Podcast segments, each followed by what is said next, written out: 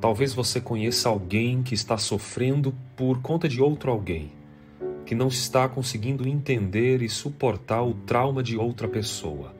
Acredite, existem pessoas que sofrem de trauma alheio e tem um nome para isso: é o trauma vicário. Vem comigo nesse podcast da mentoria clínica que eu quero te explicar para você perceber-se e também entender possíveis pessoas ao teu redor que podem estar precisando de alguma ajuda em especial.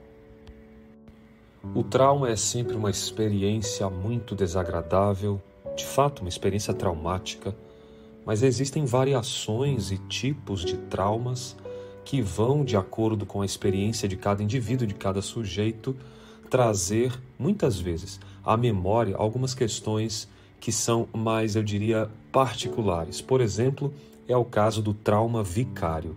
Você já ouviu falar do trauma vicário? A palavra vicário, ela vem do latim vicarius, significa sentir uma experiência vivida por outras pessoas. O trauma vicário, ele é indireto, ele é um trauma que uma pessoa sente quando é afetada por uma tragédia ou situação muito triste, mesmo não sendo e não tendo envolvimento com essa situação ou com a outra pessoa.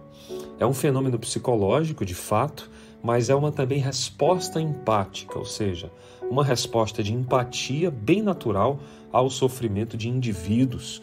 Esse tipo de trauma, ele acontece com pessoas mais solistas, generosas e que têm vínculos mais fáceis com pessoas, por exemplo. Eu sempre gosto de tratar aqui no consultório essa circunstância, essa situação, entendendo primeiro qual é a personalidade do indivíduo que apresenta algum tipo de traço do trauma vicário.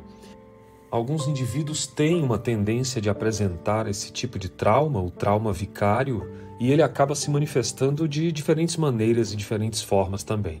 As intensidades mudam de acordo com o perfil de personalidade. É claro que algumas profissões são mais propensas a desenvolver esse tipo de trauma específico, esse trauma vicário. Alguém que tem contato com outras histórias, que entrevista, alguém que escreve, naturalmente vai sentir um pouco mais ajudantes, pessoas que desenvolvem trabalhos em organizações não governamentais, as ONGs, e trabalhos afins que têm uma relação direta com o sofrimento de alguém.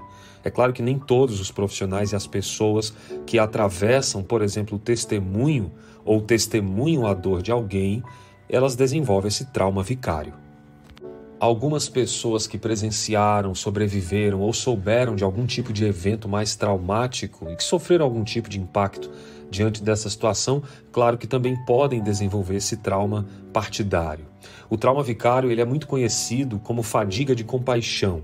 Ele é muito característico como um transtorno do estresse pós-traumático, o TEPT. Né? E ele tem, de acordo com o Manual de Diagnóstico Estatístico dos Transtornos Mentais, o DSM, ele tem maneiras diferentes e sutis de se manifestar. Por exemplo, acontecem crises de ansiedade em meio ao estresse, logo após ou expondo-se a uma situação de estresse vicário, de um estresse do outro. Ao lidar com pacientes, por exemplo, em tratamentos de traumas, é muito importante nós, terapeutas, neuropsicoterapeutas, prestarmos muita atenção ao próprio processo, pois quanto antes essa percepção for vista, mais cedo a gente pode tomar medidas para evitar problemas maiores.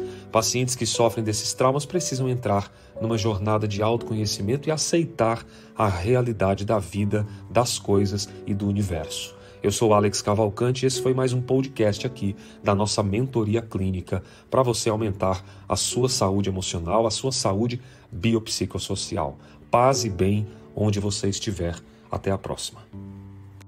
Talvez a sua vida está atravessando situações difíceis, mas acredite, sempre é tempo de reviver uma nova jornada, uma nova história. Saúde, paz e bem para você é o que eu desejo. A gente se vê.